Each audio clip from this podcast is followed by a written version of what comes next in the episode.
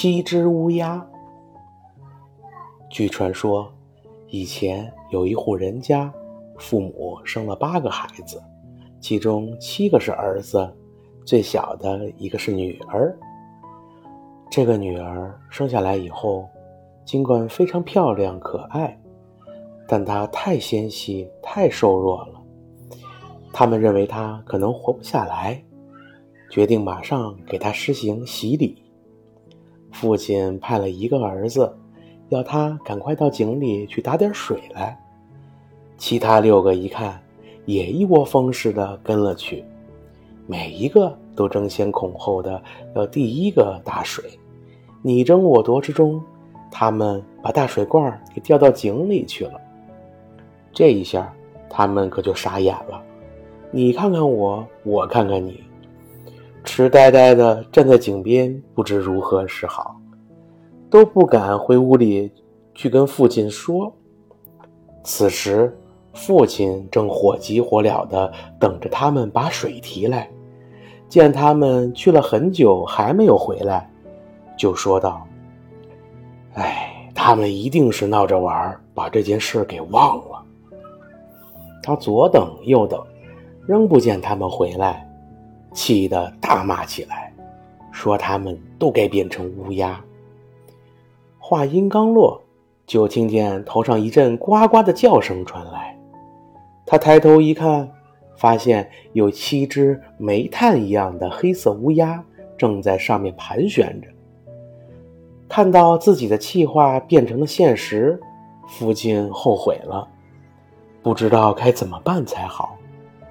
他失去了七个儿子，心里非常悲伤。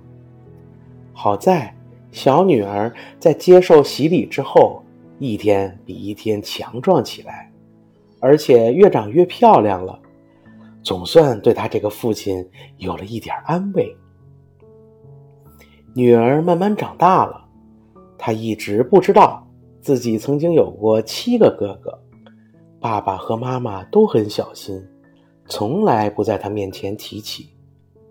终于有一天，他偶尔听到人们谈起关于他的事情。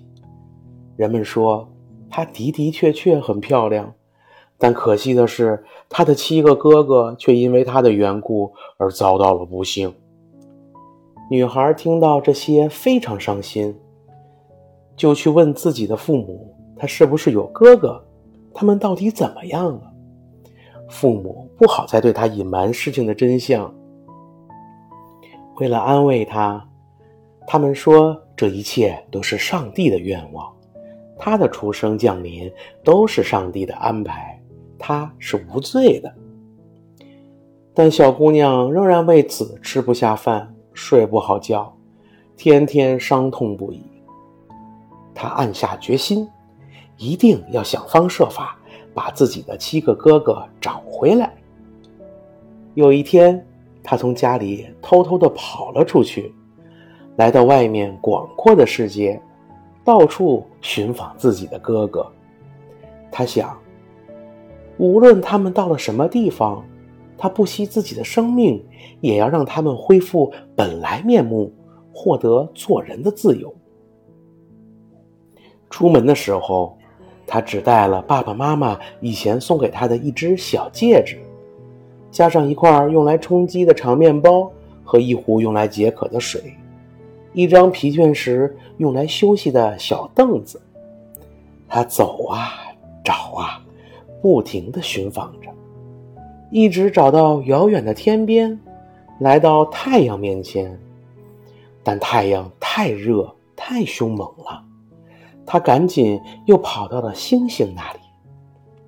星星对他很友好，很和气，每颗星都坐在他们自己的小凳子上。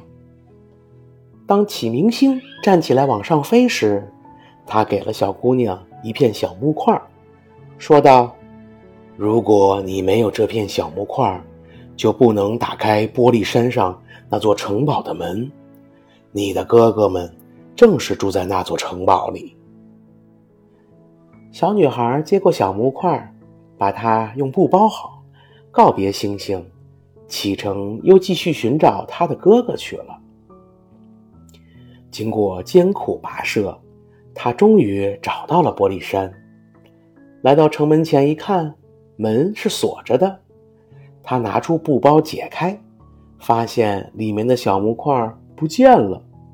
不知是什么时候，自己把好心的启明星送的礼物给丢了。怎么办呢？他要救哥哥，可又没有了玻璃山城堡的钥匙。这位坚定忠实的小妹妹一咬牙，从口袋里掏出一把小刀，把自己的小指头切下来了。那指头的大小啊，正好和失落的木头相同。他把指头插进门上的锁孔，门被打开了。女孩走进城堡，迎面遇到了一个小矮人。他问道：“你来找什么呀？”小女孩回答说：“我来找那七只乌鸦，他们是我的哥哥。”小矮人说道：“我的主人不在家，除非你非要等他们回来的话。”嗯，就请进来吧。这时，小矮人正在为乌鸦们准备晚餐。他在桌上摆了七个盘子，在盘子里啊放好食物，又端来七杯水放在盘子旁边。小妹妹把每个盘子里的东西都吃了一小块，把每杯水里的水呀也喝了一小口。又将她随身带来的小戒指放进了最后一只杯子中。忽然，他听到空中传来翅膀拍击的声音和呱呱的叫声。小矮人马上说道：“我的主人回来了。”他连忙躲到门后面，想听到他们说说些什么。七只乌鸦一进来。就急于找自己的杯子和盘子，想要吃东西、喝水。他们一个接一个的叫道：“谁吃了我盘子里的东西？啊，谁把我杯子里的水喝了一点点？呱呱呱，呱呱呱！我知道了呀，这一定是人的嘴巴。”第七只乌鸦喝完水，发现杯子里有一只戒指，他仔细一瞧。认出了这是他们父母亲的东西，就说道：“哇，我们的小妹妹来了，我们就会得救了。”小妹妹听到这里，马上跑出来，她一露面，七只乌鸦立即都恢复了他们的人形，他们互相紧紧拥抱、亲吻，一起高高兴兴的回到了他们的爸爸妈妈的身边。